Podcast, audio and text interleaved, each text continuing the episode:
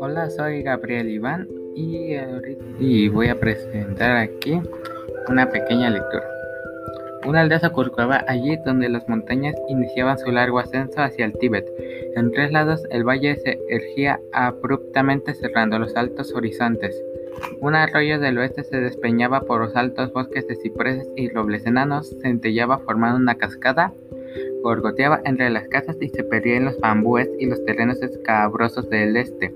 La gente cultivaba trigo, soya, hortalizas, melones, algunos árboles frutales en el suelo del valle y en pequeñas terrazas. Tenía cerdos, pollos y un estanque con peces. La veintena de casas de arcilla con techos de hierba y sus habitantes habían estado allí tanto tiempo que el sol, la lluvia, la nieve, el viento y el tiempo que los habían fundido con el paisaje y se formaban parte de él como pavo real el panda o las flores silvestres en primavera. Hacia el este se abre una vista de irregularidades boscosas verdes y pardas. A izquierda y derecha picos nevados que flotaban en el cielo. Una carretera serpentante apenas de una huella y que terminaba en la aldea. El tráfico era escaso. Varias veces por año, los hombres emprendían un viaje de días hasta el mercado de una pequeña ciudad y regresaban. Allí pagaban los impuestos en especie. El, gobernador rara vez les enviaba un agente. Cuando lo hacía, el inspector se quedaba una sola noche. Preguntaba a los ancianos cómo andaban las cosas, recibía respuestas rituales y se marchaba deprisa. El lugar tenía una reputación inquietante. Eso era para los forasteros convencionales, para otros era cerrado. Dado este aura de extrañeza, el aislamiento y la guerra y los bandidos no habían tocado la aldea seguía sus propias costumbres soportando solo las penas y calamidades comunes de la vida. En ocasiones un peregrino superaba los obstáculos, distancias, penurías, peligro para visitarla. En el curso de las generaciones, algunos de ellos habían quedado. La aldea los acogía en su paz. Así eran las cosas, así habían sido siempre. Solo el mito y el maestro conocían los comienzos. Hubo gran alboroto, pues cuando un pastorcillo fue corriendo a avisar que se acercaba un viajero. Deberías avergonzarte de haber descuidado tu buey, le reprochó el abuelo, pero con dulzura. El niño explicó que primero había amarrado a la bestia y, a fin de cuentas, ningún tigre se había acercado. El abuelo lo perdonó. Entre tanta gente, la gente corría y gritaba. Pronto un discípulo hizo sonar el gong del altar. Una voz metálica vibró reverberó en las laderas, se mezcló con el susurro de la cascada y el murmullo del viento. El otoño llega temprano a las colinas altas. Los bosques estaban moteados de marrón y amarillo, la hierba se estaba secando, las hojas caídas rugían cerca de los charcos dejados por la lluvia de la noche anterior. Arriba se arcaba un cielo inexpresantemente azul surcado por pájaros.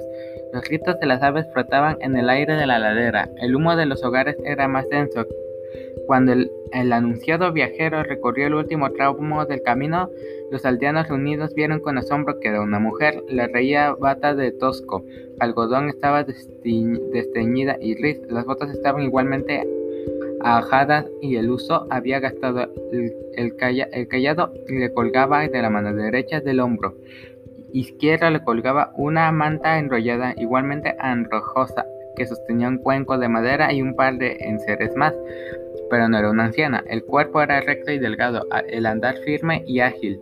La bufanda ondeante dejaba al descubierto un pelo semejante a la de un cuervo, cortado a la altura de las orejas y el rostro curtido, en junto no tenía arrugas. Nunca había parecido semejante rostro en esa región, ni siquiera parecía de la misma raza que los habitantes de las tierras bajas del país. El anciano Song se adelantó. A falta de mejor ocurrencia, le saludó de acuerdo con el antiguo rito, a pesar de que todos los recién llegados hasta el momento habían sido varones. En nombre del maestro y del pueblo, os doy la bienvenida a nuestra aldea.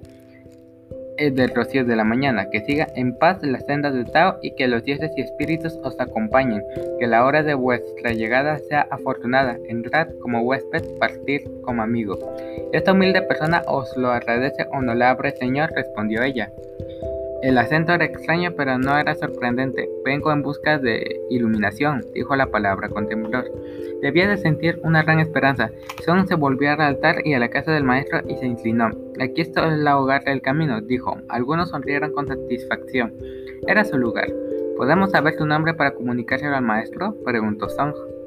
Me llamo Lee, honorable señor, le respondió ella tras un titubeo.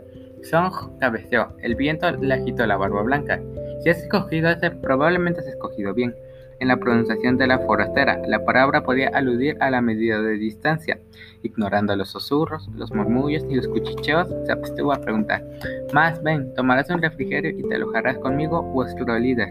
A su debido tiempo, jovencita, a su debido tiempo. Ven, por favor. Los rasgos de Lee adoptaron una expresión insondable, algo entre la resignación y la determinación sin edad.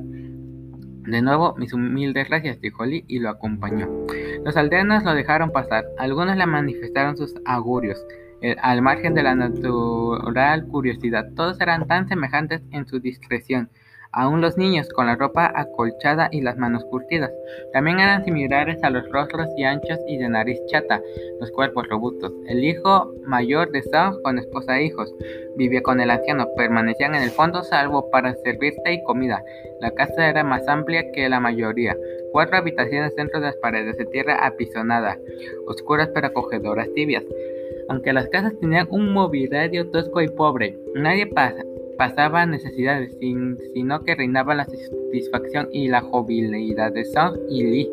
Se sentaron en esteras ante una mesa baja y disfrutaron de un caldo condimentado con granos de pimienta roja, fragantes entre los sabores de otros alimentos colgados bajo el techo.